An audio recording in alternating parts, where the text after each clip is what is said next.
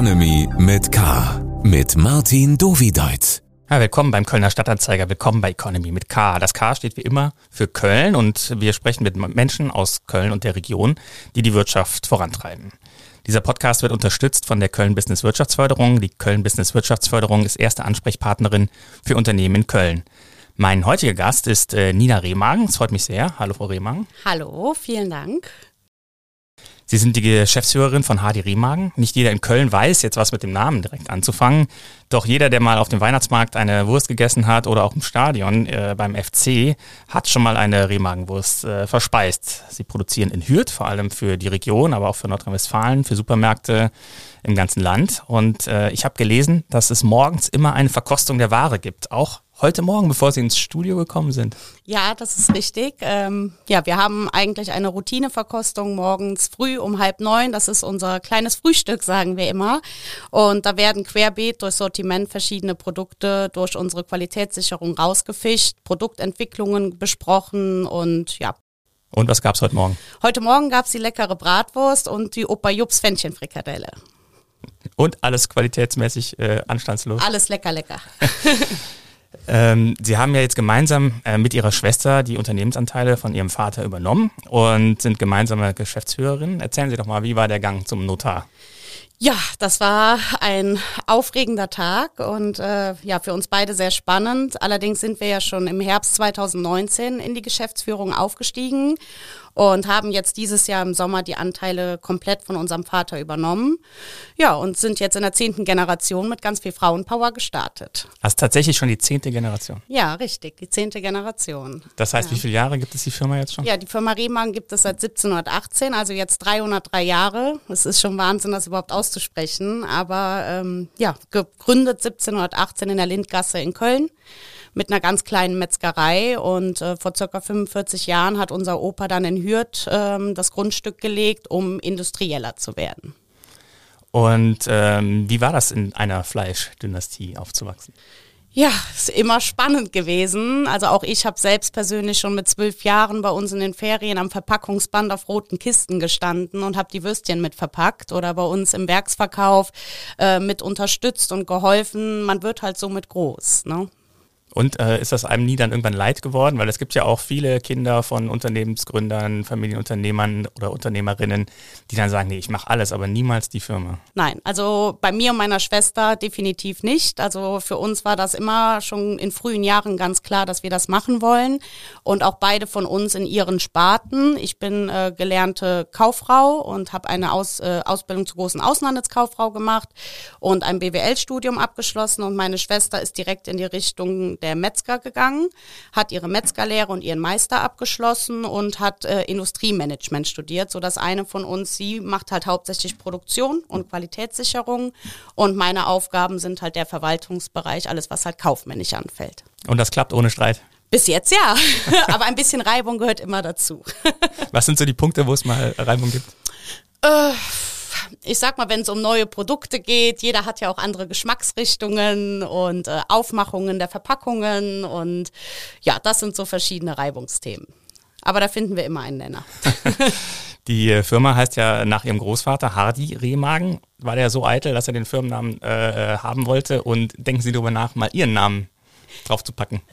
Ja, man denkt schon drüber nach, ja, aber ich sag mal, der Opa lebt auch noch und äh, Opa ist jetzt äh, 88 Jahre alt und ähm, ihm zuliebe haben wir auch den Namen immer weitergetragen und heutzutage es steht nur noch Rehmagen auf dem Logo, nicht mehr Hardy Rehmagen. Eingetragen ist es zwar noch mit Hardy Rehmagen und das soll auch erstmal noch so weiterbleiben.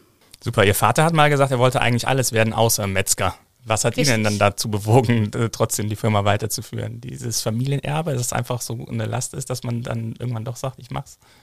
Bei mir oder bei meinem bei, Vater? Bei Ihrem Vater. Ach so. Also weil, weil er hatte gesagt, er wollte auf keinen Fall Metzger werden. Ja, auch da hat der Opa ihm das dann schmackhaft gemacht und hat dann gesagt, ja, dann werd doch erstmal Kaufmann und dann wirst du Fleischkaufmann. Und ja, er hat ihm das so in die Richtung gelegt, ja, du kannst das ja auch kaufmännisch führen. Und ja, er war dann auch selber, ähm, sage ich mal, an den Aufgaben gewachsen und war immer mehr mit in der Firma und hat dann so Spaß dran bekommen. Ne?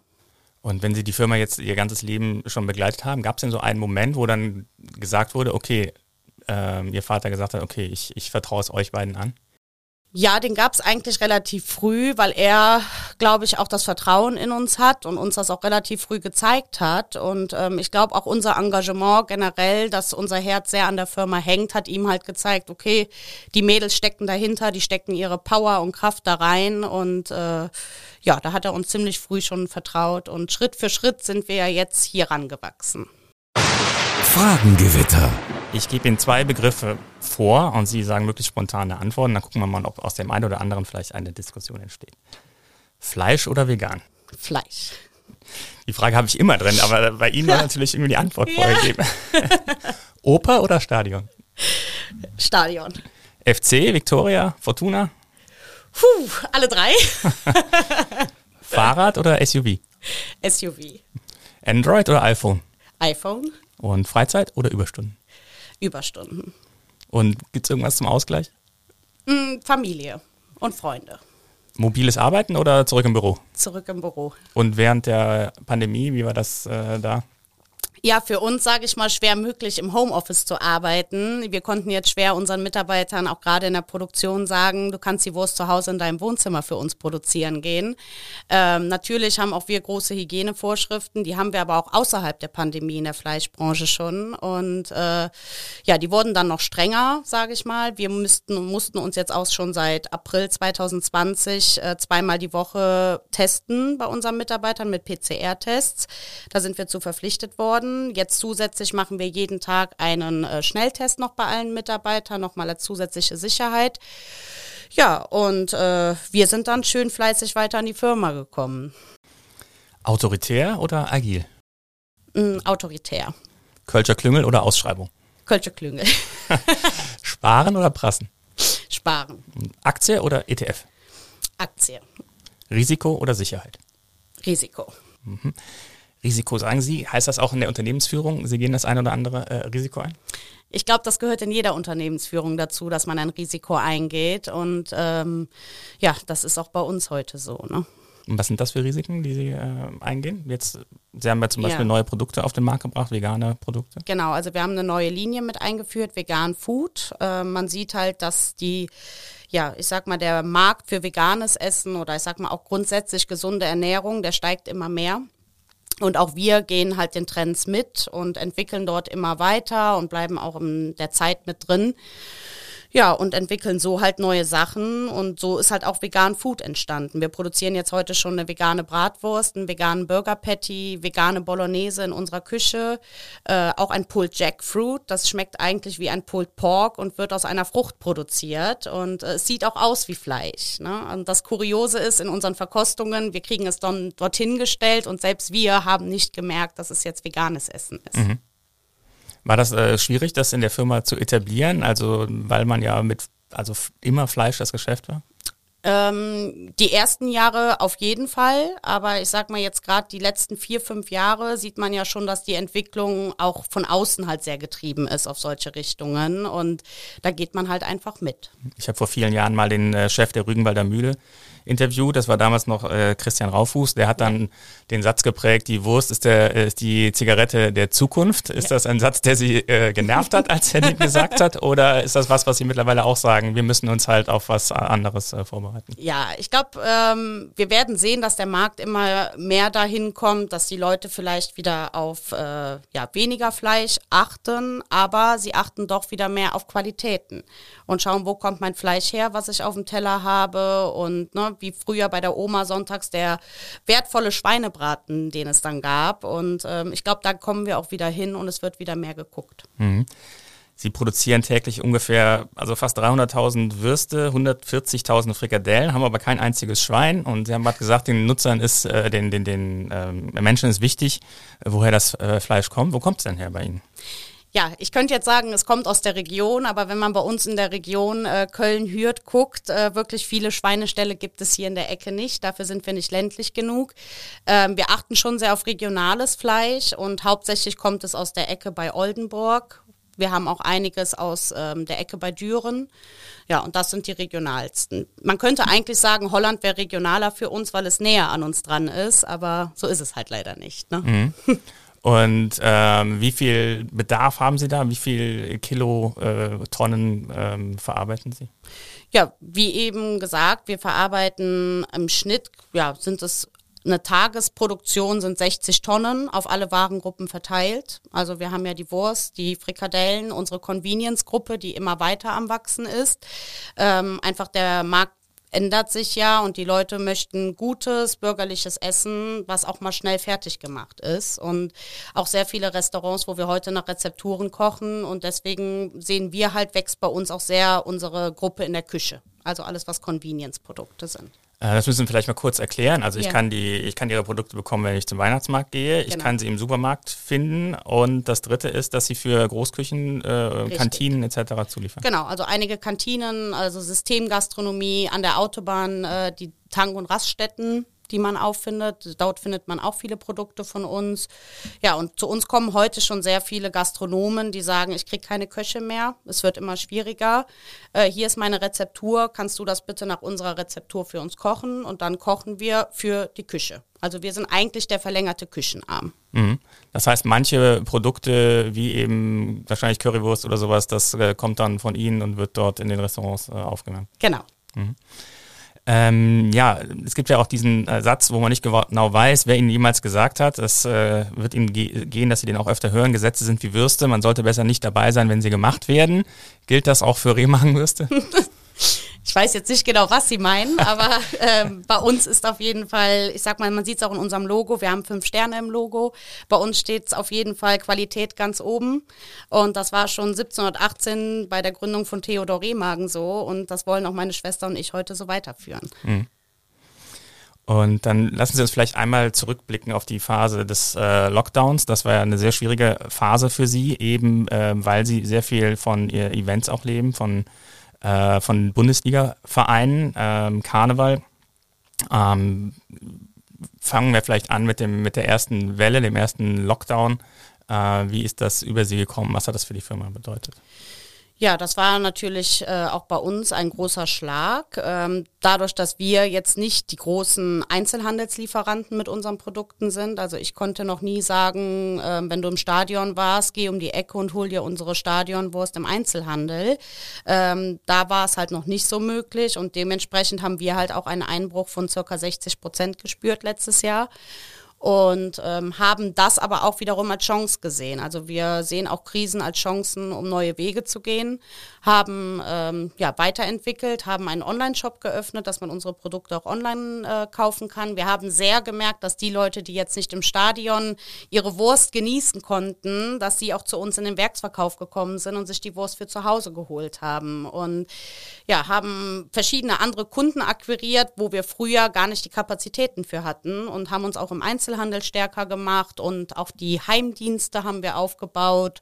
Ja, und sind dann neue Wege und haben ja neue Wege gegangen eigentlich. Die, die Heimdienste, meinen Sie die Lieferdienste wie Gorillas und sowas? Ähm, nein, kein Lieferdienst fürs Essen direkt nach Hause. Das ist eher, ähm, ja, ich sag mal sowas wie Eismann, Heimfrost, okay. Bofrost. Genau. Verstehe, aber 60 Prozent haben Sie jetzt so nonchalant gesagt, das ist ja nur ein Einbruch, äh, äh also ne, 5 Prozent oder so hat man früher Krisengespräche äh, einberufen, jetzt waren es ja. 60 Prozent. Was genau. mussten Sie alles machen? Was ähm, Sie haben, glaube ich, Kurzarbeit in Anspruch genommen, Richtig. haben Sie Hilfen bekommen? Wie sind genau. Sie durch diese schwere Phase gekommen? Ja, also ich sag mal, bei uns, wir konnten jetzt nicht einfach sagen, wir machen die Türen zu, fahren das Licht runter und gehen alle nach Hause, weil ähm, wir hatten ja noch Bestandskunden und mussten ja trotzdem jeden Tag äh, da die Kühlungen laufen lassen, damit uns die Wurst nicht schlecht wurde. Und äh, klar, wir sind in Kurzarbeit gegangen äh, mit den Mitarbeitern und ähm, da haben auch wirklich alle toll mitgezogen und jeder hat auch in allen Abteilungen geholfen. Also der, der sonst, sage ich mal, Kisten äh, gespült hat, der hat sich auch mit ans Verpackungsband gestellt oder hat hinten Etiketten mit drauf gemacht und da hat man wirklich schon einen tollen Zusammenhalt gesehen. Ja, und äh, dementsprechend haben wir weniger gefahren, ja. Mhm. Und ähm, jetzt, ähm, dann gab es hier die zweite Phase, sieben Monate weiterer Lockdown. Die Gastronomie war auch äh, weiter geschlossen. Und jetzt ist das Geschäft langsam wieder, äh, normalisiert es sich wieder. Wie, wie sehen Sie das? Also glauben Sie, dass Sie wieder auf altes Niveau kommen können oder gibt es ähm, tatsächlich auch Veränderungen, die nicht mehr aufgefangen werden können? Ähm, also ich glaube noch nicht, dass wir jetzt schon auf altes Niveau wieder kommen werden. Wir vergleichen halt auch wöchentlich unsere Zahlen mit dem Jahr 2019 und ich glaube, bis dass wir da hinkommen, das wird noch einige Zeit dauern und wir hoffen sehr, dass es jetzt auch weiterhin immer weiter mit den Öffnungen geht und auch in einem Stadion nicht die Begrenzungen weiterhin bestehen mit nur 25.000 oder ich sag mal die Hälfte an Kapazitäten, die ein Stadion hat, weil äh, ich sag mal für jedes Stadionwürstchen sind wir dankbar, was verkauft wird. Ne? Mhm. Und ähm, ja, da warten wir jetzt noch drauf. Mhm. Sie haben eben äh, gesagt, dass ein Feld, was in der äh, Krise dann erschlossen wurde, auch die Supermärkte waren, wo Sie dann stärker reingegangen sind. Und die setzen ja eigentlich sehr viel auf Regionalität und machen Regionalitätsregale. Ist das was, äh, wo Sie jetzt sozusagen ähm, diesen, diese Nachfrage genau bedienen können. Genau, also da, das war halt auch unser Pluspunkt, warum wir da jetzt auch äh, einen Pitch bekommen haben, dass es halt wirklich so ist, dass die äh, Einzelhändler wirklich mittlerweile immer mehr schauen, regionale Hersteller zu platzieren und dort auch die Sortimente auszubauen. Und das war halt unser Glück, sage ich mal, in so einer Krise diese Chance zu haben, jetzt auch hier in der Region in den Einzelhandel verstärkt reinzukommen. Aber das heißt ja wahrscheinlich schon, Sie mussten auch Packungsgrößen ändern, Preise festlegen. Ähm, oder natürlich, was also da gibt es auch spezielle Anforderungen, aber ähm, viele der Kunden, die wir da gewonnen haben, haben halt gesagt, okay, das ist so schon gut, wie es ist. Ne? Und äh, das listen wir jetzt so. Da steht ein Name drauf, der hier in der Region bekannt ist und der steht für Qualität und ähm, auch da legen sie jetzt mehr Wert drauf. Da ging es dann auch nicht mehr nur um Preis. Mhm. Ne? Ähm, Sie haben eben schon mal besprochen, wie äh, angesprochen, wie die Mitarbeiter sich äh, gegenseitig unterstützt haben. Es gibt aber generell ja die Probleme, qualifizierte Mitarbeiter zu finden. Und ich glaube, die Fleischbranche hat da wahrscheinlich nochmal extra äh, Herausforderungen. Ähm, wie ähm, gehen Sie damit äh, um? Ja, ich glaube, das Problem hat mittlerweile nicht mehr nur die Fleischbranche. Also egal, mit wem ich heutzutage spreche, jeder hat das Problem, qualifizierte, gute und treue Mitarbeiter zu finden. Und äh, ja, wir legen da auch sehr viel Wert drauf. Und ja, sage ich mal, ja, wir versuchen da jeden Tag aufs Neue wieder neue gute Mitarbeiter zu finden, was natürlich nicht einfach ist. Mhm.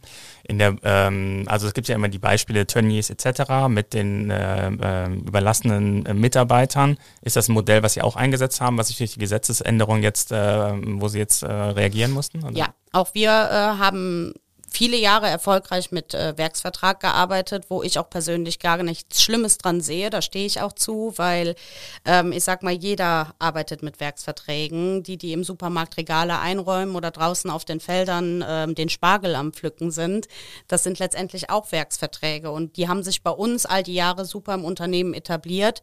Ähm, die Quote war immer unter unseren eigen eingestellten Mitarbeitern. Aber auch die haben super zusammengearbeitet und von denen haben wir jetzt auch sehr viele übernommen und ähm, ja, mussten ja jetzt so gesehen Festeinstellungen machen. Mhm, das heißt, für Sie haben sich die Kosten dann auch entwickelt? Hat sich das erst durchgeschlagen auf die äh, Endverkaufspreise? Oder? Nein, also weitergegeben noch nicht. Natürlich sind unsere Personalkosten gestiegen. Und das auch nicht unerheblich. Und ähm, ich glaube, da sind wir auch noch nicht am Ende, weil, wie wir eben halt gesagt haben, du willst gute Mitarbeiter kriegen, da musst du auch heute wahrscheinlich ein bisschen mehr für hinlegen. Mhm. Das heißt, Mindestlohn von 12 Euro ist ja in der politischen Diskussion. Wäre das dann was, was Sie zusätzlich treffen würde? Oder ist das in der Kölner Region so, dass man eh schon in die Richtung bezahlt? Also wir sind schon in der Richtung, ähm, aber ich denke, das wird dann für alles kommen, ja. Mhm. Aus den Bewertungen.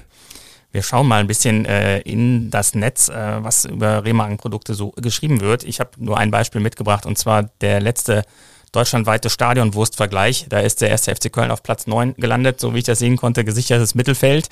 Äh, Preis für Wurst und Bier 7,50 Euro. Ähm, zufrieden? Ja. zufrieden kann man nie sein. Ne? Man ist immer zufrieden, wenn man ganz oben steht. Ähm, ja, natürlich ist das eine Bewertung der Fans und ähm, jede Region hat seinen eigenen Wurstgeschmack und seinen regionalen Wurstpartner in den Stadien drin. Und dadurch, dass wir mittlerweile ja fünf äh, Fußballvereine in der ersten Liga beliefern, äh, sage ich mal, haben wir da schon immer einen ganz guten Vergleich. Und wir können auch wirklich sagen, es gibt hier kein Stadion, der äh, die die gleiche Wurst haben. Also jeder hat wirklich seine eigene Wurst. Das heißt, die Rezeptur in Köln ist anders als in Mönchengladbach. Richtig. Und was genau. ist da der Unterschied? Ja, das sieht man schon an der Form. Also die in Köln hat ein äh, Eiweißseitling, es ist eine gerade Wurst und in Gladbach ist ein Naturdarm, die hat die Krümmung, die klassische Krümmung, die man bei einer Bratwurst kennt. Und ich könnte mir gut vorstellen, dass es in Köln, das haben wir auch immer wieder gehört, einige abschränkt, dass es halt so eine gerade Wurst ist, ne, weil man kennt es ja hauptsächlich mit der Krümmung. Und wenn man dann mit dem FC diskutiert, ist das dann wirklich ein Thema, was der FC bestimmen will, ob die Wurst gerade oder krumm ist? Auch, natürlich. Wir haben auch mit dem FC schon öfter Verkostungen gemacht, aber wir beliefern jetzt nächstes Jahr 20 Jahre den ersten FC Köln und diese Wurst ist von Anfang an dort gesetzt und ähm, ich glaube, der Erfolg zeigt es eigentlich auch, dass man so langjährig dort eine gute Wurst findet. Mhm.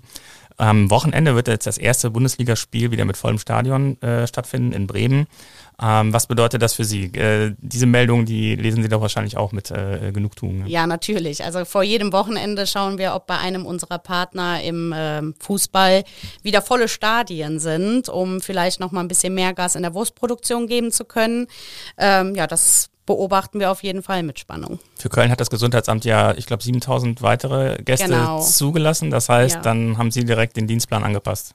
Ja, noch nicht direkt. Ne? Also wir produzieren ja jetzt auch nicht stückgenau. Ähm, also ja, aber es ist auf jeden Fall schon wieder mehr bestellt, ja. Mhm. Und dann blicken wir vielleicht auf die Weihnachtsmärkte. Die wird es ja jetzt wieder geben, das ist zumindest äh, sicher. Ja. Äh, was heißt das für Sie im Vergleich zum vorigen Jahr vor allen Dingen? Ja, ist auf jeden Fall wieder ein schönes Gefühl zu wissen, dass es die Weihnachtsmärkte gibt. Und ähm, auch das war für uns natürlich letztes Jahr eine sehr ruhige Weihnachtszeit. Ansonsten haben wir auch zu, bei uns in der Weihnachtssaison äh, am Wochenende Notdienst und äh, fahren dann teilweise auch äh, als Familie noch die Wurst auf den Weihnachtsmarkt aus, weil er dann doch leer gelaufen ist. Und wir hoffen natürlich, dass das dieses Jahr wieder so stattfinden wird. Mhm. Und ähm, das ist also wirklich äh, was, was wächst. Würste auf Weihnachtsmärkten oder ist das auch was, was zurückgeht? Weil viele Weihnachtsmärkte haben ja jetzt Konzepte und ähm, achten halt auf so ein Gesamtproduktangebot. Äh, ja. Gibt es da auch eine, eine Trendentwicklung in dem? Also ich glaube, die gute Bratwurst wird weiterhin überall geben, so wie es auch im Stadionbesuch dazu gehört, gehört es auch bei einem Weihnachtsmarktbesuch dazu. Ähm, aber auch da findest du mittlerweile ja wirklich ganz viele Alternativen. Und auch wir arbeiten mit verschiedenen Weihnachtsmarktkunden jetzt auch schon an anderen Produkten, ähm, wie auch eben erwähnt, die Vegan-Food-Linie, dass auch dort jetzt vegane Stände von uns mit Produkten bestückt werden und äh, man einfach mal die Alternativen anbietet. Mhm. Das heißt, die Stände beschicken Sie auch selber oder also beliefern Sie diese nur? Ähm, teilweise hier in der Region fahren wir selber die Belieferung aus oder halt über einen Großhandelspartner. Ah, aber die Stände betreiben Sie nicht selbst? Nein, okay. nein, mhm. nein. Ja, Sie haben jetzt eben schon äh, gesagt, dass die, äh, die Wurst ja immer was Besonderes ist und sogar in der politischen Diskussion kommt sie regelmäßig vor. Oft wird den Grünen nachgesagt, sie wollten das Wurstessen verbieten. Sehen Sie das auch so? Nein, auf keinen Fall. also, aber in der politischen Diskussion ist ja immer wieder, äh, die Wurst kommt immer wieder vor. Jetzt hatten wir äh, Gerhard Schröder, der äh, geschrieben hat, dass äh, auf die Meldung, dass in einer von mehreren hundert VW-Kantinen die Currywurst abgeschafft wurde, hat er geschrieben, wenn ich noch im Aufsichtsrat von VW säße, hätte es sowas nicht gegeben. Warum ist es immer so ein emotionales Thema, wenn es um die Wurst oder die Currywurst geht? Ja, ich glaube, das ganze Wurstthema ist schon immer emotional gewesen. Ich glaube, früher schon, als es darum ging, wo denn die gute Currywurst herkommt, ob sie jetzt aus Berlin herkommt oder aus Köln kommt. Ähm, ja, es ist ja schön, dass immer wieder über die Wurst geredet wird, weil so bleibt sie halt auch im Gespräch. ähm, die Wurst ist aber natürlich auch immer mal wieder aus anderen Gründen im Gespräch, vor allem wenn es um die Qualität von Fleisch gibt und in Ihrem Geschäftsbereich äh, Bericht, da äh, schreiben Sie auch davon, dass es ein großes Risiko ist, äh, Fleischskandale. Äh, wie bereitet man sich darauf vor? Weil das kann ja auch sein, dass es halt eine Schweinepest oder so etwas gibt, äh, wo sie gar nichts dafür können, aber am Ende doch äh, mit, mitgefangen sind. Ja, auch die Skandale haben wir schon erlebt. Auch als Kinder haben wir das bei unserem Vater schon miterlebt, als es damals die BSE-Krise gab mhm. oder Mal und Clown solche Pferdefleischskandale. Also die Fleischbranche ist immer wieder leider in solchen Verfängnissen drin. Ähm, ja, aber wie eben schon gesagt, wir sind mit einem guten Team aufgestellt und ähm, arbeiten mit großen Hygienekonzepten bei uns im Unternehmen und sind für sowas aufgestellt. Mhm. Sie hatten auch mal geschrieben, dass die Schweinepreise stark gestiegen sind, aber jetzt habe ich mal geguckt, in diesem Jahr läuft es ja eigentlich eher so zu ihren Gunsten. Also ein Kilo Schweinefleisch kostete zuletzt äh, im Großeinkauf 1,30 Euro, richtig? Ja, das sind richtig, das sind die Preise vom ganzen Schwein, die dort im Internet angezeigt werden. Wir müssen allerdings für die Verarbeitung das Verarbeitungsfleisch kaufen und dort verhält es sich ein bisschen anders. Mhm. Ne? Also das sind die ganzen Schweinepreise. Es ist richtig, dass es dort runtergegangen ist.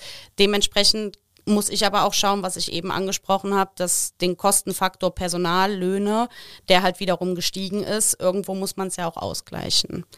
Ja, aber der Schweinefleischmarkt oder generell der Fleischmarkt ist jetzt schon seit Jahren, es ist immer wieder ein Auf- und Abzyklus. Und ja, da werden jetzt bald auch wieder Zeiten kommen, wo es hochgeht. Die Zahl der Kochshows wächst weiter und weiter. Wer ist denn so Ihre liebste Fernsehköchin, Ihr liebster Fernsehkoch? Ja, da gibt es äh, mehrere.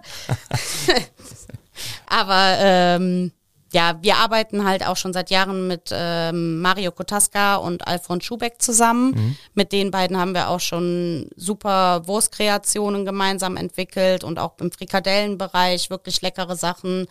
Ja, und ich sag mal, zu denen haben wir auch ein persönlich gutes Verhältnis und von daher mag ich die am liebsten. Und wie, wie läuft das ab, wenn man, äh, wenn man mit so einem äh, Starkoch äh, verhandelt? Es ist interessant, weil äh, ich sag mal, wir haben jetzt mittlerweile auch eigene Köche bei uns im Unternehmen und äh, ja, die haben auf jeden Fall schon wilde und kreative Vorstellungen. Und das ist dann auch was, wo sie mit, ihren, mit ihrer Schwester dann wieder streiten, ob das jetzt eine ja. spinnerte Idee ist oder eine gute Idee. Genau, sie mag dann die Petersilie vielleicht lieber und ich äh, dann eher das Süßlichere. Ne? Und am Ende entscheiden es dann aber die äh, Testkunden, die es probieren, oder? Ähm? Unter anderem auch. Wir sind aber auch eine größere Runde, auch in unseren morgendlichen Verkostungen, ähm, lassen dann auch quer durchs äh, Unternehmen unsere Mitarbeiter auch probieren, was sie von Neuentwicklungen halten. Und das, äh, sage ich mal, wird jetzt nicht nur von uns entschieden. Ne? Also mhm. das ist eine Gemeinschaftsentscheidung. Und die Grillshows, die äh, ist das nächste, was äh, was äh, immer mehr gibt. Ähm, ähm, der Sommer war allerdings gar nicht so zum Grillen. Nee. Leider nicht.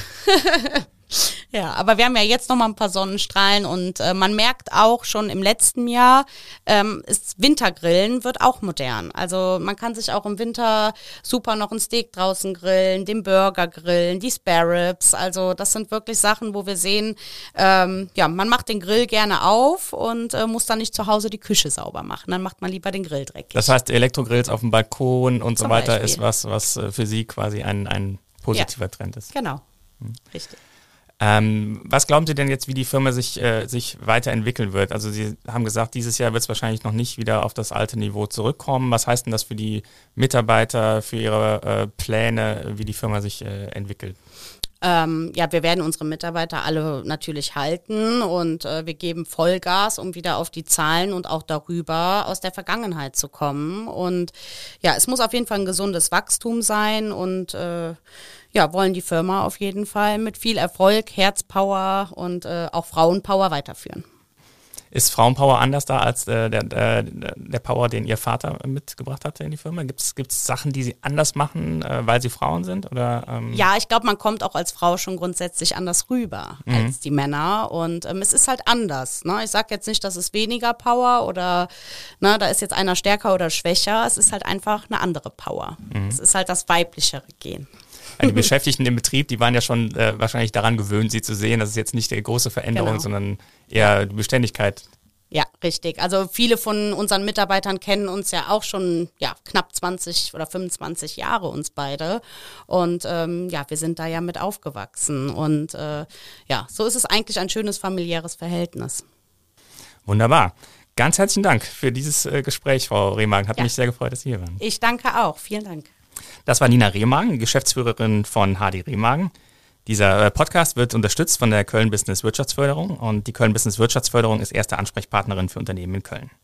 Die Abonnenten des Kölner Stadtanzeiger machen es möglich, dass sie diesen Podcast hören können und wenn sie unabhängigen Journalismus unterstützen wollen, empfehle ich Ihnen ksta.de-abo.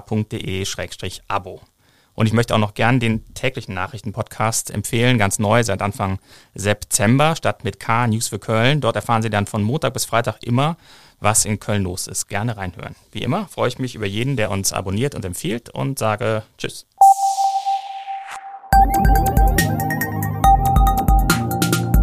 Economy mit K.